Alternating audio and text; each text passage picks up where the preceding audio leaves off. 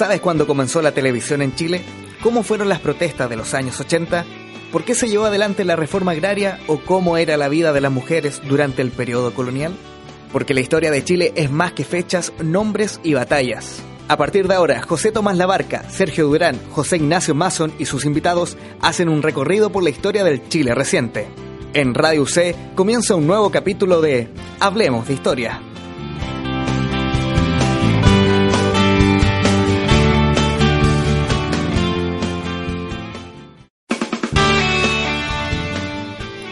Hola amigos de Radio C, ideas que suenan bien, bienvenidos a otro capítulo de Hablemos de Historia. Cada semana hablamos de historia, de Chile, de historia del mundo. José Ignacio Mazón es mi nombre, Sergio Urán me acompaña en la conducción. Buenas tardes, Sergio.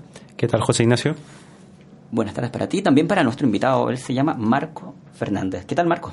¿Qué tal? Muchas gracias por la invitación. Marco Fernández es historiador de la Universidad Católica, tiene también un doctorado en aquella especialidad, por cierto, es director del Magíster en Historia de Chile Contemporáneo en la Universidad Alberto Hurtado y entre otros temas que ha investigado eh, está el tema de la historia de la droga en Chile, que es el tema que vamos a hablar de, en el día de hoy. Antes de eso vamos a hacer una mención, porque una de nuestras auditoras, eh, digamos que prácticamente sugirió el tema, así que la saludamos, se llama Jamie Roldán. Eh, saludos para ella, que eh, prácticamente nos incentivó a tratar este tema y buscamos el, el historiador preciso para para aquello. Eh, Marco, a modo de presentación, eh, yo ya hablé algo de, los estudios. Cuéntanos cuando parte tu interés por, no por estudiar historia de las drogas necesariamente, sino por la historia en general. Eh, en época de colegio, en época ya de universidad, cuando niño. ¿Cuándo te dijiste, lo mío es la historia? Eh, wow, hace mucho tiempo atrás ya. Eh, la decisión fue bastante sencilla. Yo no, no sé si pertenezco a una generación, tengo 42 años, nací el 73 no sé si pertenezco a una generación, pero a mí me pasó el vivir como joven el final de la dictadura y en ese sentido eh, el estudiar historia era una responsabilidad política. Era voy a estudiar historia porque voy a cambiar el mundo. Eh, después uno entra a estudiar historia y se da cuenta que el mundo no se puede cambiar. Digamos. Lo único que te enseña la historia es la dificultad o, por decirlo así, lo, el escaso alcance que tiene la voluntad de las personas al momento de cambiar las cosas pero esa decisión estuvo, fue claro, fue una decisión fundamentalmente política, eh, de la cual estoy muy contento y muy satisfecho. No me arrepentiría ni me he arrepentido nunca de haber eh, elegido el camino que elegí. Tuve la suerte además de, de poder formarme tanto como profesor de historia, a la vez que licenciado, poder hacer el doctorado en muy buenas condiciones, eh, con becas y cosas he viajado mucho, he recorrido mucho, he conocido a mucha gente en distintas partes del mundo a partir de cada uno de los temas que he ido abordando, así que eh, ha sido siempre una muy buena decisión. En el tema específico de la historia de las drogas hay que eh, hacer un poquito de, genealogía. Yo la tesis doctoral la hice sobre la historia social del alcoholismo en Chile, del consumo de, de alcohol como fenómeno social, económico, político, etcétera. Eh, una de las cosas que más me llamó la atención, ah, perdón, y antes de esa investigación, yo eh, desarrollé un proyecto con una fundación brasileña proyectando mi tesis de, licenciatura que trató sobre los motines de presos. Yo la tesis de licenciatura la hice sobre motines en cárceles del siglo XIX, eh, tratando de hacer una historia de la libertad. La idea era hacer la historia de la libertad y partir, por lo tanto, con los motines de presos.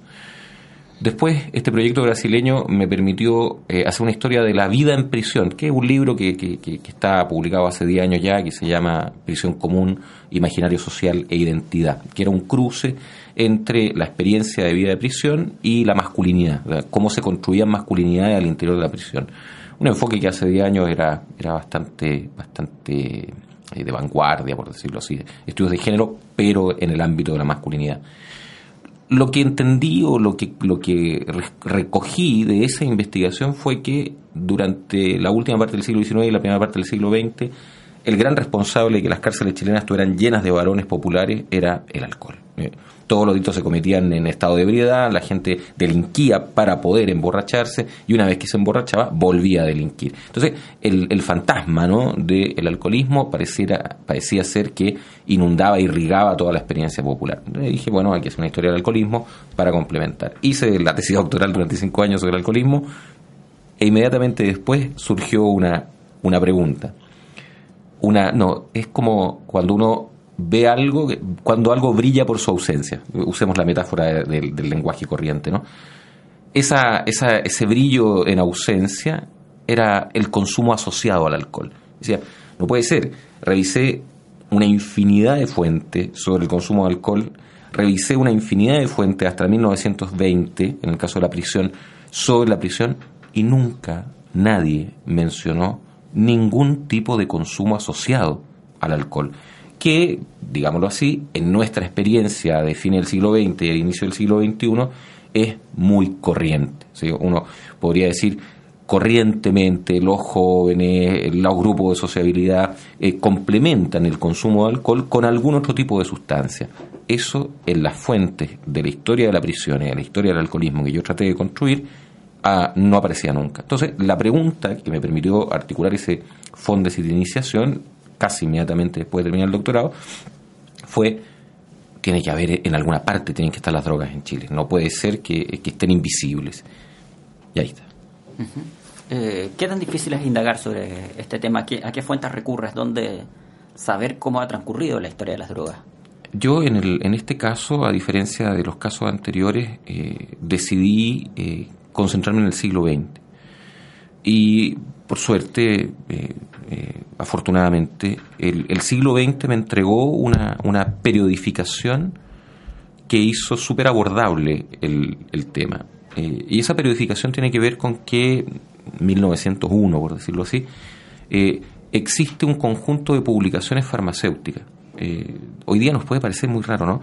Pero los farmacéuticos a, inicio del siglo XX son actores de opinión y actores políticos eh, no así súper relevante, pero con una mención, con, una, con una, posición que, que hoy día nos resulta muy extraña. Los farmacéuticos venden remedios, digamos. Eh, hace 100 años atrás los farmacéuticos estaban preocupados eh, en el espacio público de la salud pública y, de qué tenía que hacer el Estado y la sociedad para asegurar esa salud pública. Y en, el, en, en la otra punta del periodo está la ley de 1973, de mayo de 1973, que eh, casi por unanimidad en el Congreso establece la penalización del consumo de la cannabis. Entonces, eh, el, el, periodo del siglo XX se construyó, por decirlo así, eh, solo. Yo no, no, no tuve que, indagar así como dónde empieza, dónde termina esta historia, estaban ahí los datos. Las fuentes son al mismo tiempo que amplias y variadas, bastante restringidas. ¿Quiénes opinan sobre esto? ¿Quiénes, quiénes producen material sobre eh, las sustancias que conocemos como droga? Fundamentalmente, los farmacéuticos, los médicos, la policía, la ley, digamos, el, derecho, la jurisprudencia, la ley, y ya. Y para de contar. Eh, una advertencia ese tipo de fuentes a mí me convocaron especialmente porque eran fuentes que informadamente y de manera pública advertían sobre el tema. ¿Qué quiero decir? Eh, yo no recurrí eh, a memorias, por ejemplo.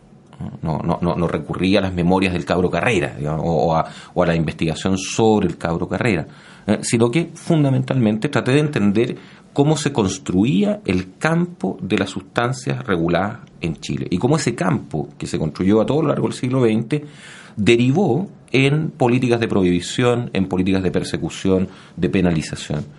Porque, por ejemplo, uno podría decir, ¿y por qué no revisaste archivos judiciales, expedientes judiciales? Porque hasta 1973, lo fundamental, cualquier eh, vulneración de la comillas, ley de drogas, que no había, eh, de las leyes referidas a la regulación de estupefacientes, cabían en el ámbito de la salud pública. Entonces eran delitos contra la salud pública, que estaban evidentemente asociados a multas, a sanciones, a recriminaciones, pero no a penas de cárcel. O sea, esto que tenemos hoy día, ¿no? de que la inmensa mayoría de los habitantes de, de las cárceles chilenas y de las habitantes, fundamentalmente las mujeres, estén por causas vinculadas a ley de droga, es algo inimaginable hace 50 años atrás. Eh, Marcos, hace un momento eh, dijiste que el marco cronológico de tu estudio eh, surgió de manera muy natural, esto de que esté acotado en un punto de partida hacia inicios del siglo XX. En ese sentido, me gustaría preguntarte, eh, ¿desde cuándo tenemos registros como para empezar a escribir o investigar una historia de la droga en Chile? Nuevamente, eh, depende a quién le preguntemos, ¿ya? Porque, por ejemplo, insisto, uno de los, de los eh, agentes de opinión más activos en este sentido son los farmacéuticos. Y los farmacéuticos tienen en el, a inicio del siglo XX tienen tres publicaciones. Farmacia chilena, la farmacia, no sé, no me acuerdo en este momento, están todos ahí, pero, pero tienen tres, tres publicaciones. Antes, eh, eh, si no me equivoco, es en 1896, ponte tú, que se articula el grupo de opinión farmacéutica. Eh, fíjate, la revista Médica de Chile, que también es, los médicos actúan, influyen, tratan de, de, incidir ¿no? en este campo de la política de la salud pública, la revista médica de Chile es de 1870. Eh, te insisto, antes de ese periodo, y personalmente al, revisar antes de ese periodo, no encontramos pistas. ¿eh? No hay eso, no hay procesos judiciales. Hay una, hay una historiadora que ha, de alguna forma complementado y quizás profundizado además eh, lo que se está diciendo acá, que es eh, María José Correa, que ha, trabajado en torno al mercado, no de las drogas, sino en general el mercado de la medicina, ¿eh? y esta idea de los charlatanes, esta idea de cómo, cómo, cómo se articulan las farmacias, etcétera. Y ella también, o trabajando casos de alienación, de alienación casos de, de, prescripción, etcétera, dice, apunta a que en general la justicia del siglo XIX era digámoslo así, ¿no? Eh, muy laxa o no, no consideraba aspectos de la vida, de la experiencia de las personas que hoy día, y eso eh, da para reflexionar mucho, ¿no? que hoy día nos parecen que son intervenibles a partir de eh, una ley o a partir de una regulación. O sea, ¿cuál es el espacio, por ejemplo, cuál es el espacio de regulación o de criminalización de un tipo de sustancia en el paso del siglo XIX al siglo XX? Eh, su uso para eh, cometer suicidio, su mala elaboración. O sea, un boticario podía ser sancionado por elaborar mal la droga, la droga, el láudano, ¿no? un, derivado del opio, eh, pero no por expenderlo. ¿Por qué? Porque, porque era su, su papel, digamos, expenderlo y muchas veces recetarlo. Los médicos conseguirán solo, si no me equivoco, en la década del 30, que se asocie una receta médica a el expendio de, una, de, un, de un preparado, de un medicamento que contuviese eh, sustancias reguladas, eh, fundamentalmente derivados del opio, derivados del opio. Y eso fue una pelea, por decirlo así, que los farmacéuticos trataron de contener lo más posible, porque claramente, claramente dañaba su negocio, ¿no? O sea, hasta el año 36, por decirlo con toda claridad, hasta el, reglamento de estupefacientes, el primer reglamento de estupefacientes, el expendio de sustancias o no reguladas o reguladas de forma laxa en las boticas, en la farmacia, es prácticamente libre. Libre. Y aún así, no tenemos relatos, por decirlo así, no hay relatos de adicciones, no hay relatos de una enfermedad social asociada ¿no? a el consumo de sustancias reguladas tenemos que esperar, tenemos que esperar, ¿no? A el siglo XX y fundamentalmente del 20, de la década del 20 en adelante, a que eso, esos cantos de alarma eh, aparezcan eh, en la escena pública chilena. ¿Cuál es el contenido de estas primeras publicaciones? Eh, hace un momento, bueno, recién mencionaste cantos de alarma. ¿Desde, desde el inicio existía conciencia de la droga como problema social o había un interés más bien médico, digamos? Y relacionado a lo mismo, ¿De qué droga estamos hablando? Un dato bien básico, creo yo, para poder mm. eh, ubicarnos en el tiempo. Eh, no, no, eh, o sea, el, canto alarma ah, lo voy a tratar de, exponer así. El canto alarma con respecto a las drogas tiene que ver con dos elementos que, que, se introducen en el discurso público chileno fundamentalmente a partir de la década del 20. Uno es el discurso de la raza, una, una construcción, una, una proposición eh, de que existe algo que se llama raza. Esa raza es la que unifica, constituye a lo chileno, a la nación eh, chilena, y por lo tanto, eh, yo estoy convencido de esto, ¿no? El modelo, el paradigma racial lo que propone es la superación de la lucha de clases. Cuando se instala un paradigma racial es que ese paradigma sirve para eh, dejar en suspenso o, eh, subordinar las diferencias de clase que eran protagonistas, por decirlo así, de la cuestión social. Entonces, de una cuestión social pasamos a una cuestión racial. Ese, ese factor es complementado, por decirlo así, eh, es definido por además un nacionalismo que supone que la nación, constituida racialmente así, está amenazada. ¿Y amenazada por qué? Por una serie de patologías, ¿no? que las más clásicas son, evidentemente, el alcoholismo, las enfermedades venéreas, la prostitución, el anarquismo, ¿no? la, la subversión.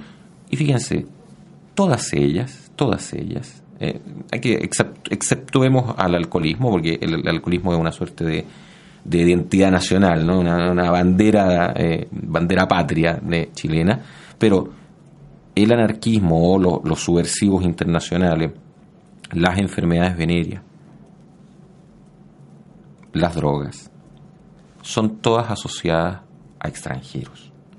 Son parte de una, de una infiltración, eh, son, son parte de, de eso, una inoculación de elementos nocivos a la base de la nación, que es la base racial. Entonces, eh, lo vamos a tener y, ojo, el paradigma de la raza eh, que uno podría haber sospechado o, esperado que se agotara después de la Segunda Guerra Mundial con, el paroxismo genocida en Europa, eh, tiene un, largo caminar, continúa su camino en el caso de Chile e incluso uno puede llegar hasta la Unidad Popular y, y en la Unidad Popular, por ejemplo, las campañas contra el alcoholismo siguen insistiendo en, este valor ¿no? de la raza chilena que debe ser cuidada, fortalecida. El, el, el objeto, el dispositivo ¿no? más, más espectacular, más, más llamativo de todo este circuito es la creación de la Oficina de la Defensa de la Raza, ¿ah? que tiene distintos nombres y que la, la podemos encontrar desde el 27 en adelante. Cuando hablamos de. ah, perdón, ¿cuáles qué drogas son? Disculpa, perdóname, perdóname. Importante. Eh, ¿De qué estamos hablando? Estamos hablando fundamentalmente, fundamentalmente de los derivados del opio. ¿eh? La, la droga si uno quisiera, es como esto, la colonia, ¿no? El, el, cebo, después el trigo, después no sé qué.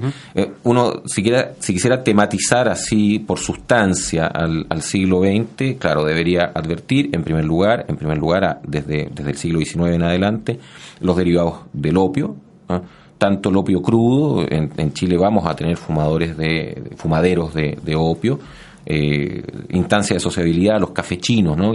o café asiático, que, cumplían muchas funciones, eran prostíbulos, eh, se podía fumar eh, opio, eh, se hablaba de negocios, se hacían tratos, o sea, un, lugares muy, muy, muy, muy, muy ricos, ¿no? Muy, con una textura muy, muy especial. Han sido poco estudiados, merecen más, más atención. Sabemos muy poco, además, sobre la presencia de los chinos en, en Chile, algo yo sospecho, ¿no? Que, deberíamos poner más atención ahí. En algún momento los chinos van a, cobrarnos y aquí, aquí a los chinos no, no, no, se los trató muy bien. Hubo, hay persecución, hay, hay, hay xenofobia estatal, digamos, hay deportación masiva de, de ciudadanos chinos. Una de las razones que se aducían era porque consumían opio y por lo tanto, como eran chinos, consumían opio, podían infectar a la raza chilena que estaba siempre amenazada, ¿no? Pobres chilenos, borrachos, tranquilos, pero cualquier otra amenaza, cualquier otra amenaza eh, que venía de afuera, los cantantes de tango argentinos, los fumadores de opio chino, las prostitutas eh, eh, polacas, digamos, una amenaza, una amenaza permanente. entonces, el primer ciclo es el opio y sus derivados como ustedes bien lo, sabrán, ¿no? Eh, el siglo XIX lo que hace es que industrializa al opio, ¿no?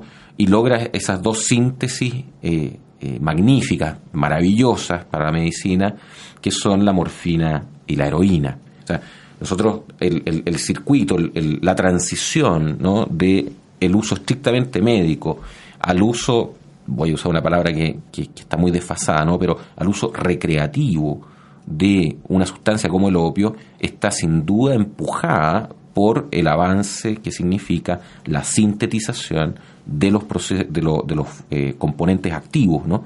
de la amapola a través de la morfina y la heroína. Hasta más menos, más menos, la década del 30, esa es la droga de la, a la que se hace referencia. La morfina, la heroína y en una escala menor, quizás más masiva, pero menor, el opio, ¿eh? los fumaderos de, opio. Eh, ¿Qué es lo que nos puede llamar la atención? Eh, uno, son ambas sustancias son reguladas desde un inicio. ¿A través de qué? A través de los boticarios, a través de la farmacia y en segundo momento a través de los médicos. La crítica de los, de los boticarios a los médicos será persistente y recurrente. Hay médicos que se enriquecen eh, recetando, prescribiendo morfina a sus pacientes. ¿Por qué? Porque, como hoy día bien lo sabemos, la morfina genera un ciclo de adicción. Eh, es muy fácil hacerse adicto a la morfina. Eh, fuera de que sea, de que provoque estados muy, muy, muy, muy agraciados para aquellos que la usan, eh, fisiológicamente el proceso de, dependencia de nuestro cuerpo a ese tipo de sustancia es muy, es muy acelerado. Eh, ojo, no, no, quiero satanizar a los médicos de ninguna forma, pero la morfina era recetada sistemáticamente para enfermedades que suponían dolor crónico. Por lo tanto, la morfina era un medicamento crónico, que la gente no tomaba una vez que le dolía algo, sino que se abrían ciclos, largos ciclos de consumo. Piensen en la guerra del Pacífico, piensen, bueno, piensen en la medicina del cambio de siglo. La heroína se inventa y se, se difunde y se comercializa y, se, y la propaganda de la heroína dice, usted tiene problemas con la morfina, pruebe la heroína que es mejor. ¿eh? ¿Por qué? Porque no es adictiva. Lamentablemente, y lo sabemos muy bien, la heroína tiene un ciclo aún más corto de adicción. O sea, uno puede usar heroína un puñado de veces y el cuerpo rápidamente se, se acostumbra. La heroína es la primera sustancia prohibida en Chile. Al mismo tiempo que se está regulando, esa regulación apunta contra una sustancia en primer lugar y dice la heroína no puede ser prescrita. No, no, uno no puede dar una receta de heroína. La idea es que la heroína no se venda en la farmacia. Estamos hablando de la década del 30. ¿no?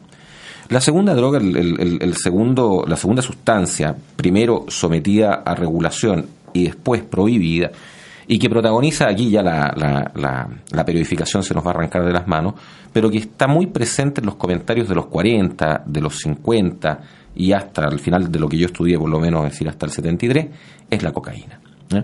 La cocaína también fue sintetizada eh, de forma muy, muy, muy inteligente eh, a fines del siglo XIX en, Alemania y por lo tanto fue industrializada. En la industrialización de la cocaína eh, hay, mucha literatura sobre esto. Eh, es Paul Gutenberg, el historiador norteamericano, quien ha, construido esta imagen de la historia global de la cocaína.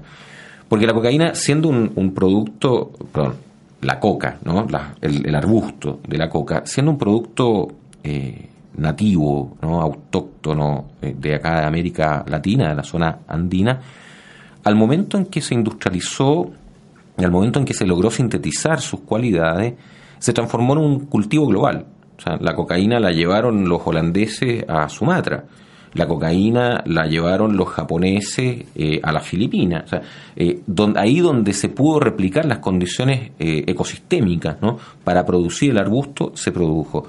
Y Suiza, Alemania, Japón, se transformaron en gigantescos productores de cocaína en tableta, digamos, eh, de cocaína eh, envasada como remedio. ¿Por qué? Porque durante décadas fue un remedio más, fue un remedio más, eh, prescrito por los médicos y todo. Fíjense, hasta el día de hoy a, a la cocaína se la denomina merca. Y eso no viene de mercancía, sino que viene de Merck, del laboratorio. Porque la cocaína de mejor calidad que vendían en la farmacia era la Merck. Entonces, deme una Merck. ¿Qué pasa con la Merck? Eh, bien, las palabras siempre recuerdan eh, la historia de las cosas, ¿no? La cocaína va a ser rápidamente sujeta tanto a regulación como a prohibición. ¿Por qué? Porque el consumo de cocaína, a diferencia del consumo de morfina, se instaló en circuitos, en, en, en, en sociabilidades mucho más, comillas, periféricas, mucho más concebidas como mucho más peligrosas que las de la heroína o la morfina, porque recordémoslo, eh, la fuente, esto es lo que dice la fuente, ¿no? ¿Quiénes son los consumidores de morfina? Son los ricos, son las élites, son los médicos. Los médicos son, siempre dicen, ¿quiénes son los principales consumidores de morfina? Los médicos. ¿Por qué? Porque la saben ocupar. Porque no es cosa de llegar y pincharse. O sea, la, la, por favor, la, las jeringas no se expenden en cualquier lado, no son baratas, no son, no son desechables.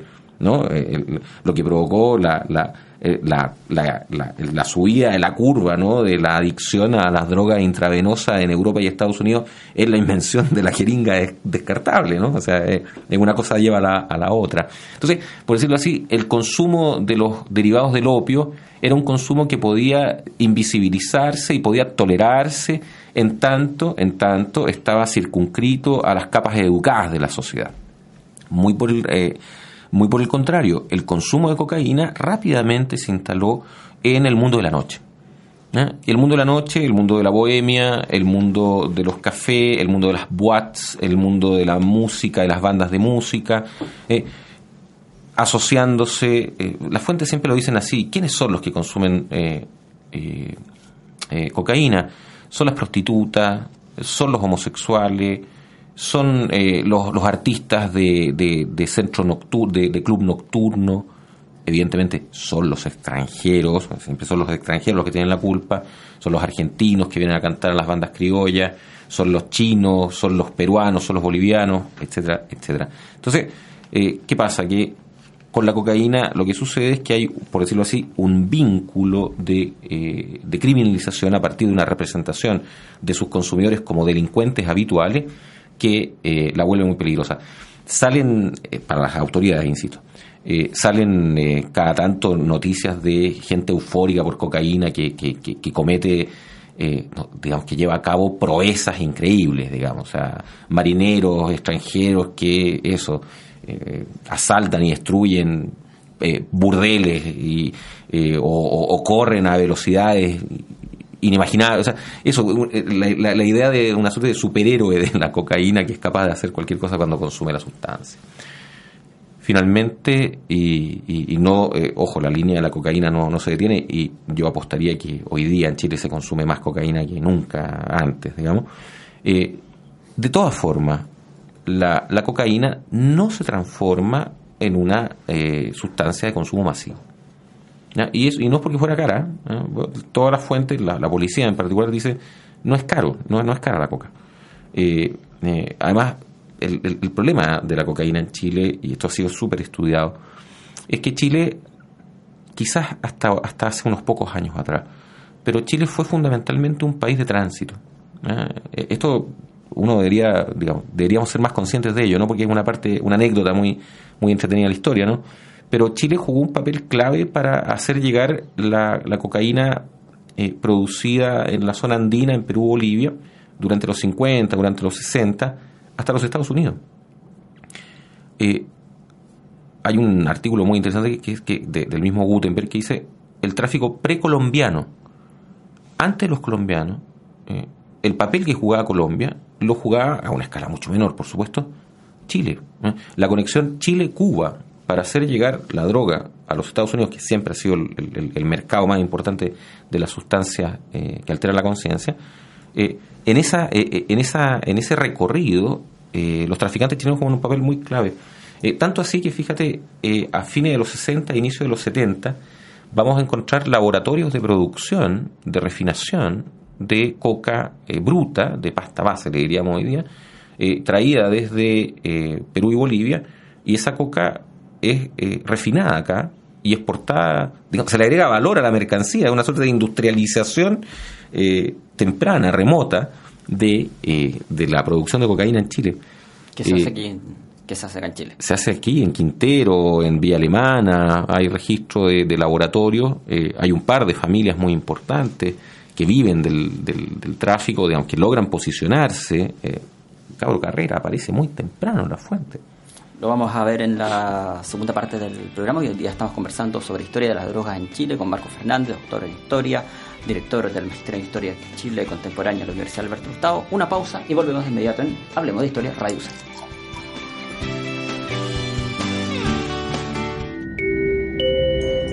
Señores pasajeros, se les comunica que acaba de llegar el tren con dirección a... Favor acercarse con cuidado. Para quienes esperan el servicio con la dirección... Hasta la vista, baby. Su tren llegará en 5 minutos. Radio UC te reserva un boleto cada semana para que conozcas lo mejor del cine y los próximos estrenos en la pantalla grande. Súbete al tren conducido por Fernanda Muñiz y Felipe Araya todos los lunes y jueves a las 17 horas en la séptima estación. Solo por Radio C, ideas que suenan bien.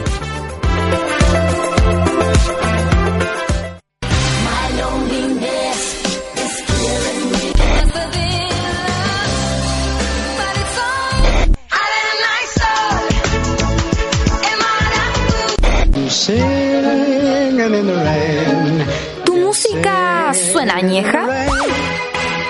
Renueva tu playlist que Rocío La Torre y Jorge Aspillaga te cuentan todas las novedades musicales en el Rogoscopio. Todos los lunes a las 16 horas por Radio C.cl y el 660M.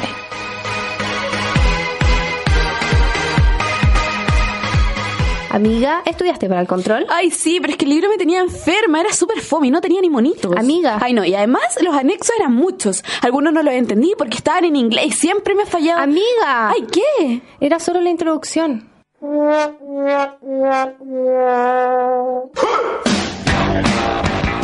¿Te despertaste con el pie izquierdo? De seguro crees que todo empeorará, pero no. Radio C puede cambiar tu destino todos los días a las 10 de la mañana con Módulo 2. Bueno, en verdad no, pero lo pasarás bien. Módulo 2, solo por radioc.cl y el 660M.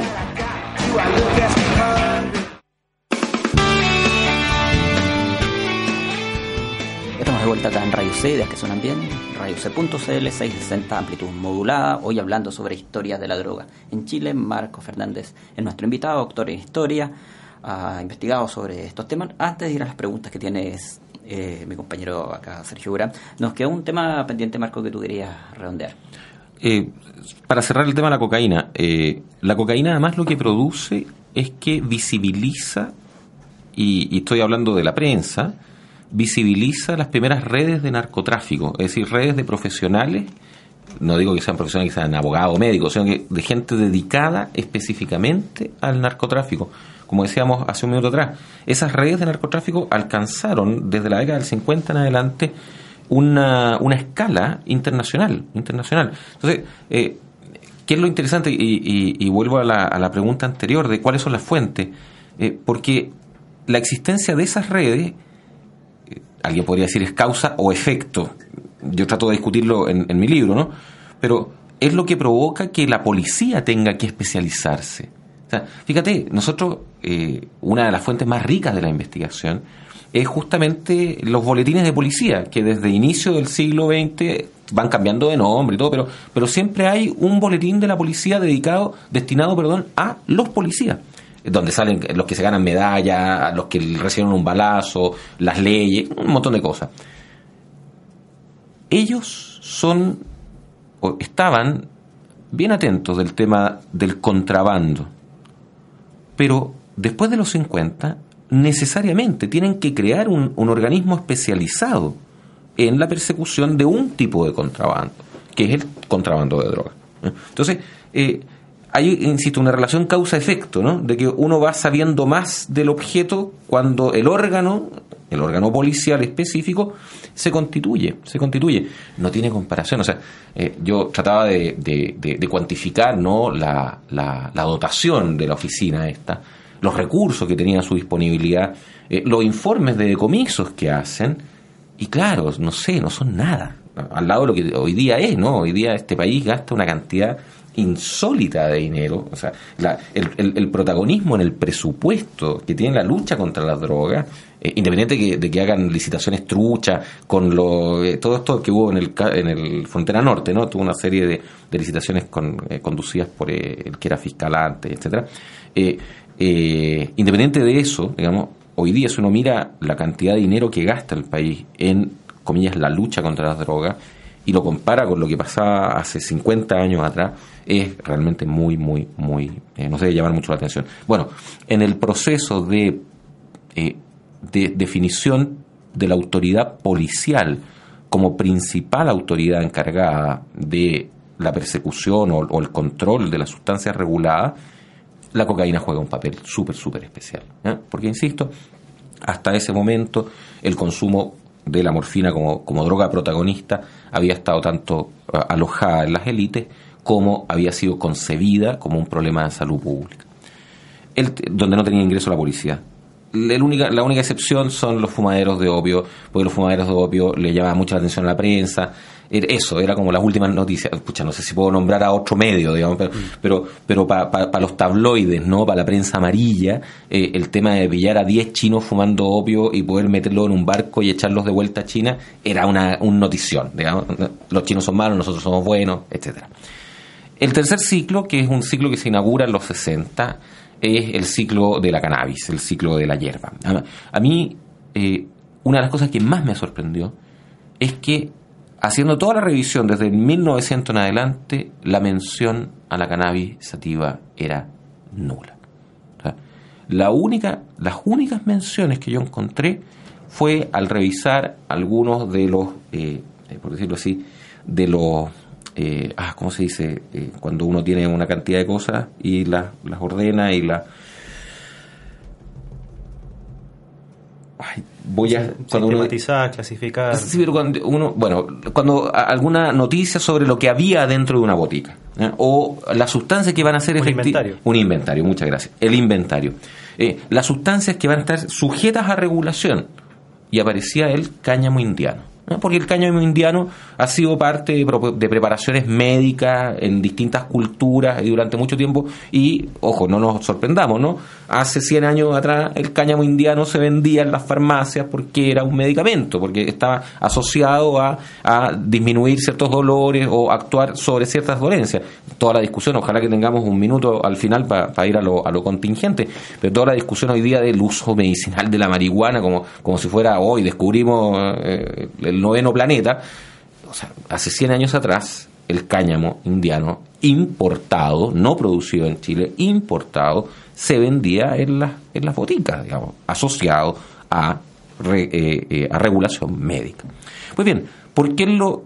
Por tanto, insisto, lo que me sorprende es que no haber encontrado nunca una pista que dijera "Ah, se fuma marihuana en Chile. Nada. Solo hasta los 60. ¿Por qué?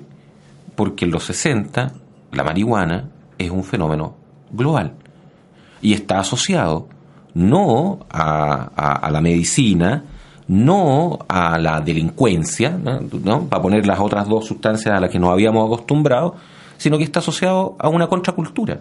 Está asociado, la marihuana está llena de prestigio. ¿Por qué? Porque la marihuana la fuman los jóvenes en Estados Unidos. Entonces, y como nosotros queremos ser como jóvenes de los Estados Unidos, tenemos que fumar marihuana. Solo ahí, solo, no sé, por poner un año, solo el 64, solo el 67, empezamos a, a- a recopilar registros, eh, noticias, eh, evidencias de que en Santiago se puede consumir marihuana, se puede conseguir marihuana y se puede, se puede, o sea, se puede consumir, por supuesto que se puede consumir.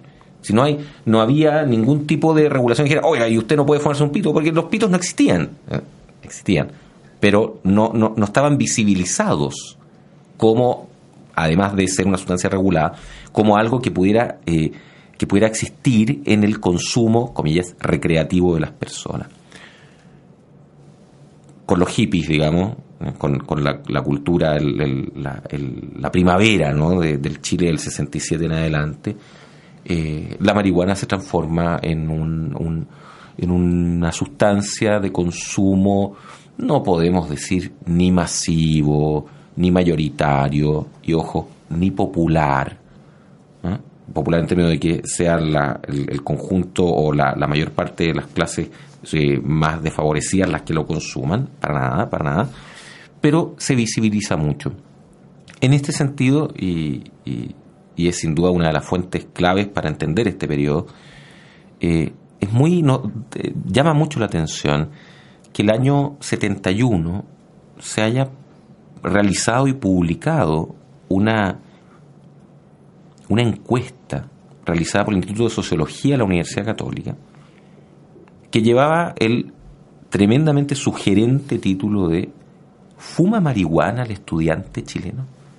Y una, es una, una encuesta espectacular, porque eh, encuesta a más de mil jóvenes chilenos y, y los define así, los divide así, ¿no? Los ricos, los de, los de clase media y los pobres, así, sin ningún asco, digamos, nada de decirle, nada. Los de los colegios pagados, los de los liceos del centro y los de la periferia. Les preguntan 400 cosas y llegan a una conclusión, por favor, el, análisis está en el libro y, el libro mismo está en la biblioteca, digamos, el, el fuma marihuana el estudiante chileno. Pero, y llega a una conclusión que eh, a mí por lo menos me hizo mucho sentido y, de alguna forma me terminó de cerrar lo que yo estaba proponiendo, que es que consultados, los estudiantes conocían la marihuana, sí, por supuesto que la conocían, la habían probado, un porcentaje bastante reducido de los mil había probado alguna vez la marihuana, un porcentaje aún más reducido la consumía de forma sistemática, un porcentaje muy reducido y evidentemente mucho más en los colegios particulares que en la periferia. Pero el dato más interesante era que se les preguntaba, ¿y ustedes consideran que la marihuana es peligrosa? Nadie consideraba que fuera peligrosa. ¿Eh? ¿Por qué? Porque estaba asociada a un estilo de vida. No estaba asociada ni a, evadirse de la realidad, ni a entrar en un circuito de alienación completa, sino que era como tomarse una cerveza, incluso puede que haya sido mejor que tomarse una cerveza.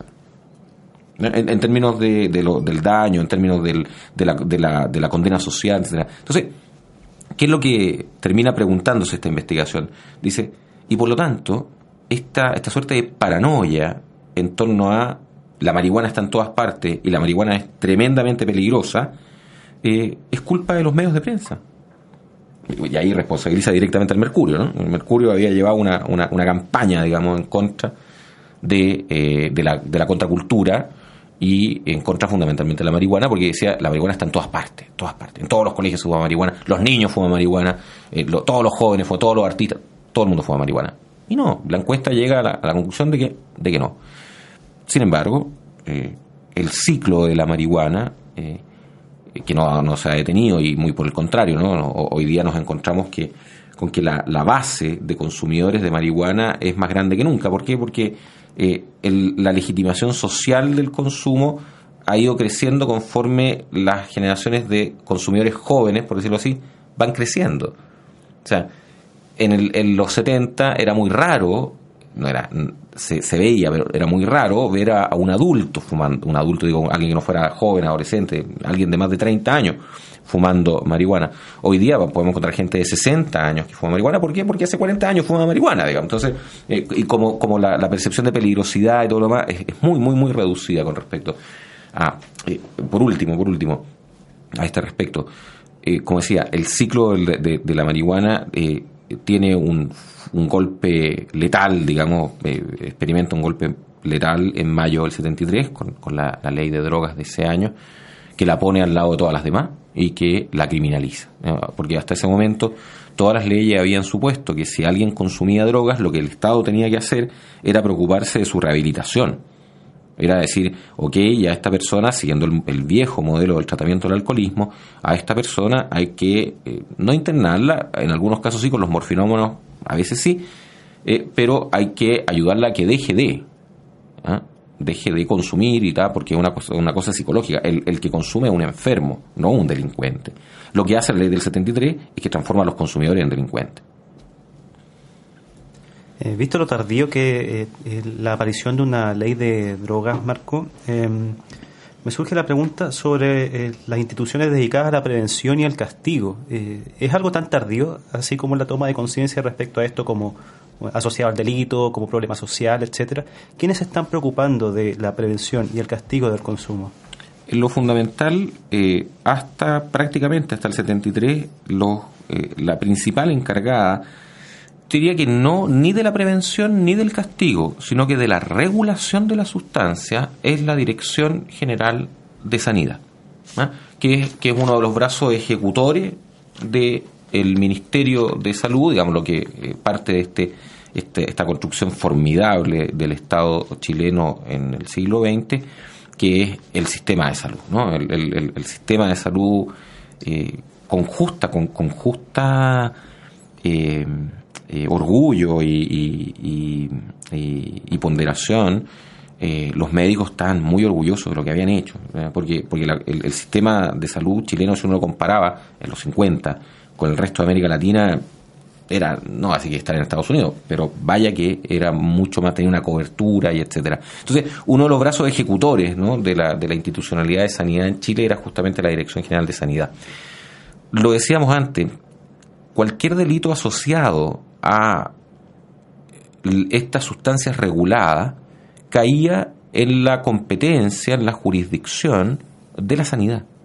Entonces, por lo tanto, quien castigaba en esos términos era la Dirección General de Sanidad, que podía plantear eh, multas o eh, poder cerrar una, una botica si es que, insisto, los preparados, los, medicamentos se elaboraban mal o eh, se expedían sin el registro necesario, sin la receta, etcétera, etcétera. Solo en la década del 60, eh, el dato está ahí en el libro, digamos, si no me equivoco, el 64 puede ser, o, quizás un poquito antes, se forma la BEJA, que es la brigada de la policía eh, de investigaciones dedicada a los juegos de azar, al contrabando y a las drogas. solo en los 60. Y ese cuerpo, la abeja, eh, ese cuerpo no deja de, de, de, crecer, digamos, pero de forma muy, muy, muy pasiva, de forma muy, muy, como decirlo, vegetativa, eh, hasta por lo menos hasta que yo terminé la investigación, que es el 73. Es decir, eh, durante todo el periodo del Chile antes de la dictadura, no tenemos una institucionalización policial específica eh, que tenga envergadura, ¿no? que tenga, que tenga espalda, ¿ah? para dar cuenta del problema. Y eso, del, del, problema, del tema de la sustancia regular. Y eso es lo que permite llegar a, al menos a dos conclusiones que son, que pueden ser relevantes, ¿no? Pa, para, para, sobre el mismo tema. Primero, insisto, la baja percepción de peligrosidad. O sea, a estos mismos chicos que los entrevistan, los encuestan en el 71, les preguntan, ¿y tú crees que la, la marihuana es una puerta de entrada para drogas más fuertes y peligrosas? Los tipos dicen, no, no. ¿Y cuáles son esas drogas más fuertes y peligrosas? El LSD. Estamos hablando del 70, ¿no? Donde el LSD también es una suerte de mito, ¿no? ¿Hubo LSD en Chile? Por supuesto que hubo. Se importó eh, legalmente LSD en Chile. A Chile. La Escuela de Medicina de la Universidad de Chile importó eh, LSD para el curso de antropología médica, donde se experimentó con LSD en Chile. Pero la percepción, esta percepción, por decirlo así, eh, de caricatura, ¿no? De que el ácido es lo más, eh, lo más peligroso que hay, está en, esta suerte de, de, subconsciente, ¿no? Del sentido común de los jóvenes encuestados. Entonces, uno, no hay una percepción de peligrosidad que haga necesario el, el, establecer instituciones fuertes, instituciones que se irríen sobre la sociedad para controlar, como hoy.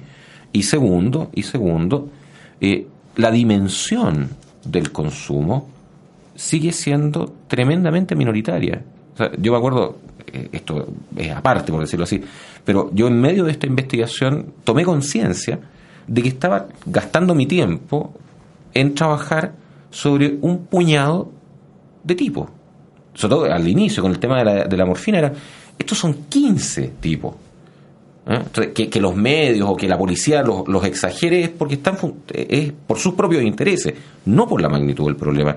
Y entonces, ¿qué hice? Me puse a trabajar sobre el salario mínimo, entre, entre paréntesis, no entre medios. Dije, de alguna forma tengo que compensar esto, o sea, me, están pagando, tengo un fondo, decir, para trabajar sobre 10 eh, tipos que se, drogan, bueno, tengo que ocupar una parte de mi tiempo en trabajar un tema un poquito más eh, socialmente relevante, digamos, como era la historia del salario mínimo. Y eh, logré caminar por, los dos, por las dos vías durante un tiempo.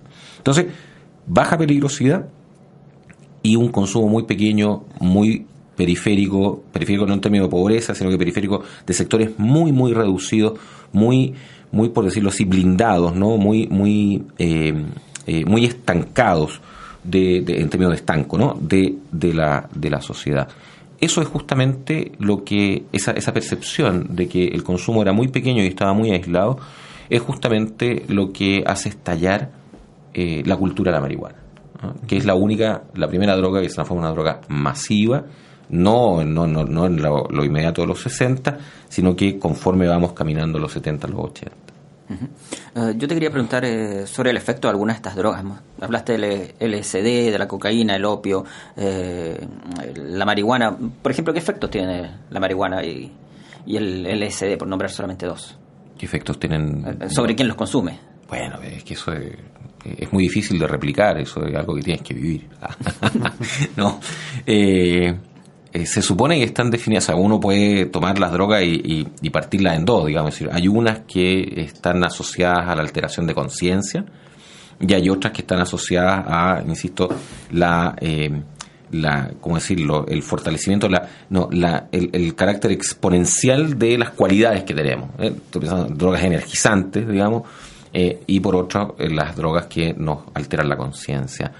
¿Qué le pasa a alguien? Mira, una de las de los, de, la- de los elementos, uno de los componentes que justamente esta investigación no logró recabar fue testimonios de, de usuarios, digamos. No, no hay, no hay. Yo no encontré.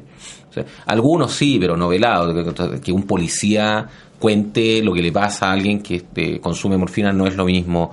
Ah, bueno, ahí está de Quincy, hay, hay mucha, más que hay mucho, mucho clásico, ¿no? De Quincy, Benjamin, que fuman a hachís y escribe, o de Quincy, que mastica opio y escribe. Entonces, claro, pero entonces lograr reconstruir lo que le pasaba a alguien que en los 40, que en los 40 consumía cocaína producida en Suiza, no podemos.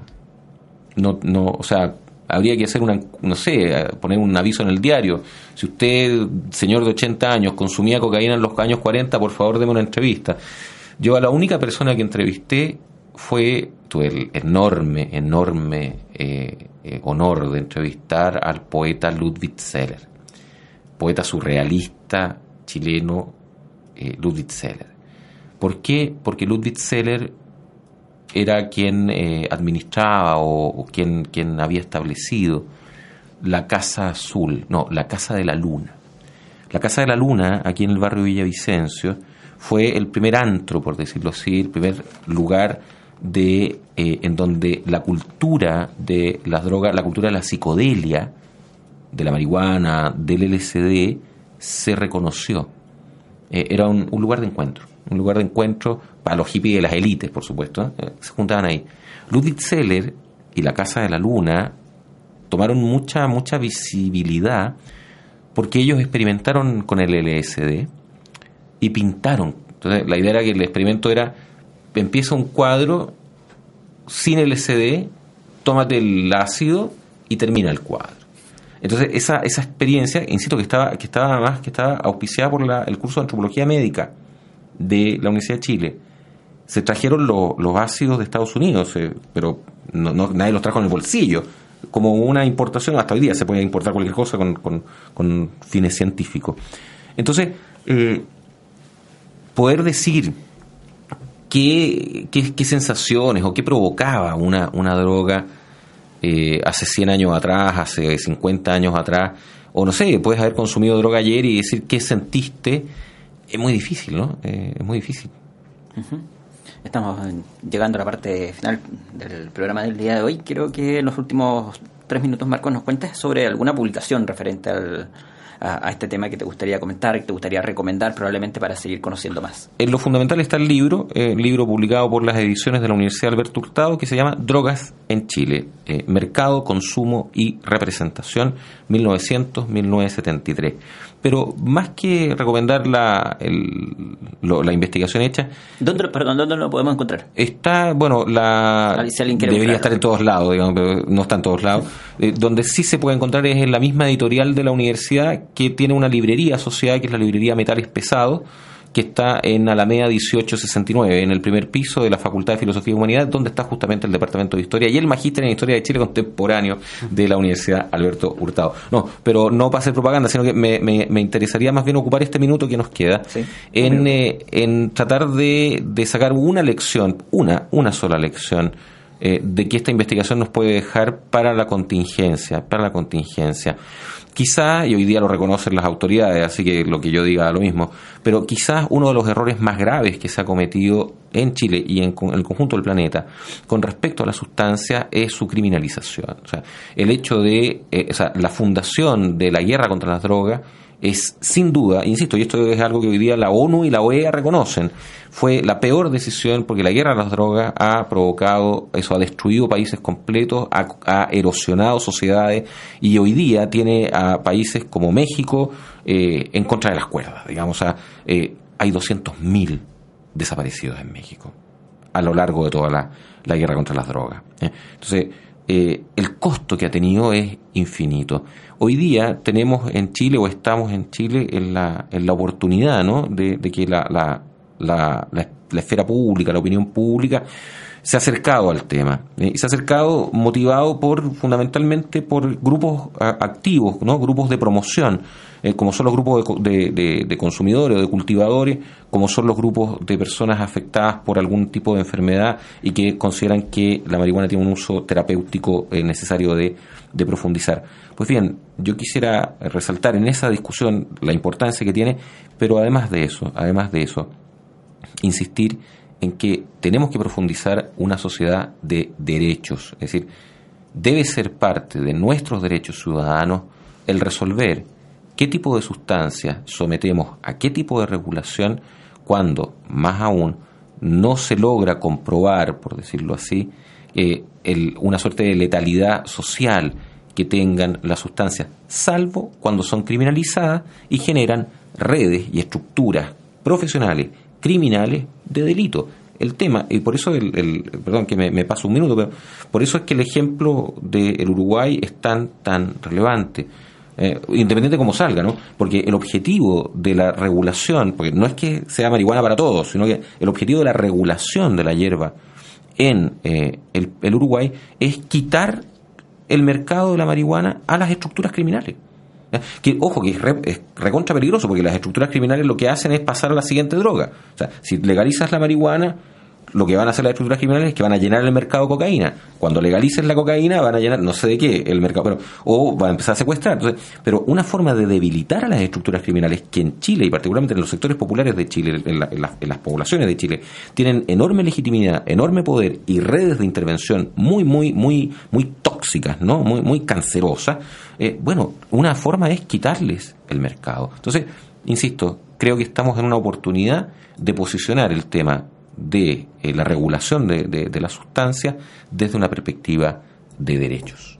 Nos quedamos con esa reflexión final. Hoy día hemos hablado con Marco Fernández sobre historia de la droga en Chile. Gracias, Marco, por estar acá. Muchas gracias a ustedes. Sergio Urán, nos encontramos en siete días más. Así Compren es. el libro. Y, y compramos drogas en Chile, Marco Fernández, en metales pesados. Exactamente. Nos encontramos la próxima semana otra vez acá en Radio C. Ideas que suenan bien.